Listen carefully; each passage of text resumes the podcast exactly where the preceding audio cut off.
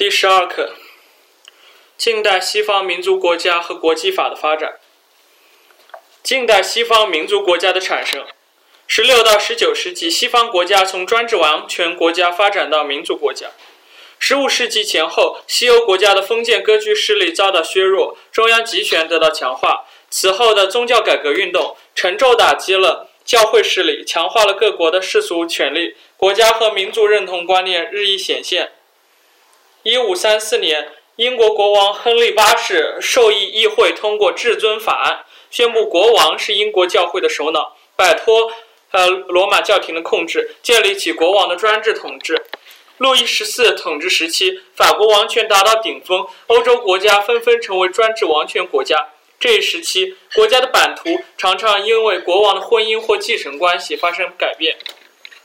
早在十三世纪，以伦敦方言为基础形成的英语就出现在英国官方文件中，英语开始成为英国人广泛使用的语言。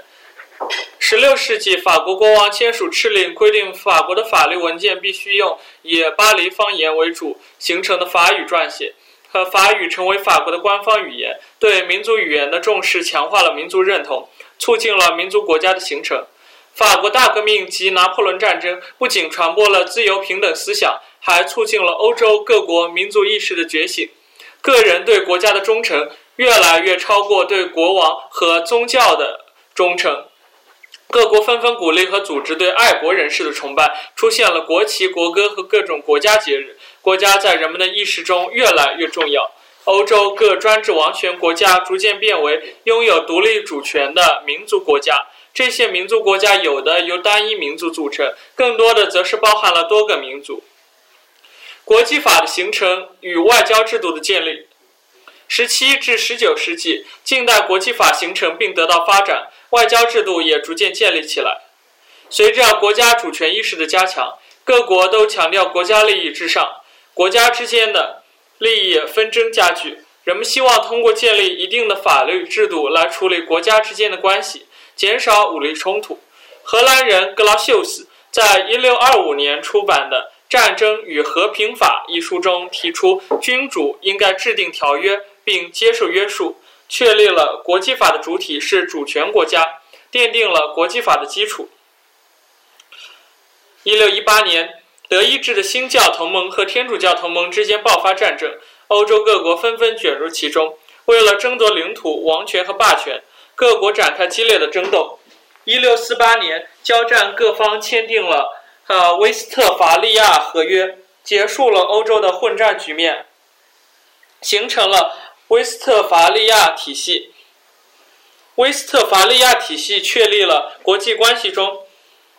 的国家领土主权与独立等原则，开创了用国际会议和通过谈判达成协议的形式解决国际争端、结束国际战争的先例，确认了缔约国必须遵守条约，各缔约国可以对违违约国集体制裁的国际法基本原则。十七世纪时，欧洲国家的君主们不再满足仅仅派遣临时使者与他国保持联系，而是派遣常驻外交使节和外交使团。在此基础上，近代外交制度逐渐建立起来。外交制度的建立和国际法的形成，为国际关系确立了一些规则，为用和平方式解决国与国之间的争端、减少战争行为开辟了新的途径。一八一五年。欧洲各国在维也纳会议及其后签订的一系列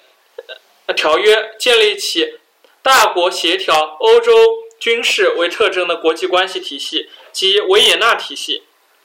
在维也纳体系下，外交制度进一步发展，国际法的应用范围也逐渐从欧洲扩大到美洲、亚洲等其他许多地方。另外，各国之间还签签订了许多国际公约，制定了。一系列战争法规，试图和平解决国际争端，但是西方各国在国际法应用中实行双重标准，为了谋求利益，经常违反国际法，这导致国际冲突不断，最终引发了第一次世界大战。二十世纪国际法的发展，国际法的范围和作用在二十世纪都有了进一步发展。第一次世界大战使国际法遭受严重破坏，十月革命后，苏俄提出了不兼并、不赔偿的原则，宣布侵略战争为反人类罪，为国际法开辟了新的发展阶段。战后，战胜国确立了凡尔赛华盛顿体系，成为了世界上第一个有主权国家啊参加的政治性国际组织——国际联盟。但是，国际联盟被英国和法国控制，美国始终不是国联成员。苏联加入很晚。但国联缺乏普遍性和权威性，它规定形成了决议的全体一致原则，使之难以履行制止战争、维护世界呃和平的国际责任。一九二八年八月，美法等国签订了非战公约，宣布缔约各国在他们的相互关系中废止以战争作为实行国家政策的工具，和平解决国际争端。但是，公约并未真正得到实行。第二次世界大战爆发后，法西斯国家的侵略活动使各国际使国际法再次遭到极大破坏。一九四五年六月，五十个国家的代表签署了联合国宪章，宪章确定了和平解决国际争端和制裁侵略的机制，并赋予安理会制裁的权利，确定了大国一致原则，集体安全体制进一步完善。第二次世界大战后，新的民族国家纷纷独立，各类国际组织数量激增，推动了国际法的发展。在此期间，国际法的领域大大拓展，在裁军、防止核武器及发生化及生化武器扩散、人权、环境、海洋、外层空间等方面，颁布了一系列具有国际法性质的公约或宣言，对世界和平与发展做出了积极的贡献。但是，国际法的实施仍然有很多局限性。一些大国为了一己私利，不惜退出国际条约，甚至不经联合国授权就进行制裁或发动战争，严重威胁着世界和平。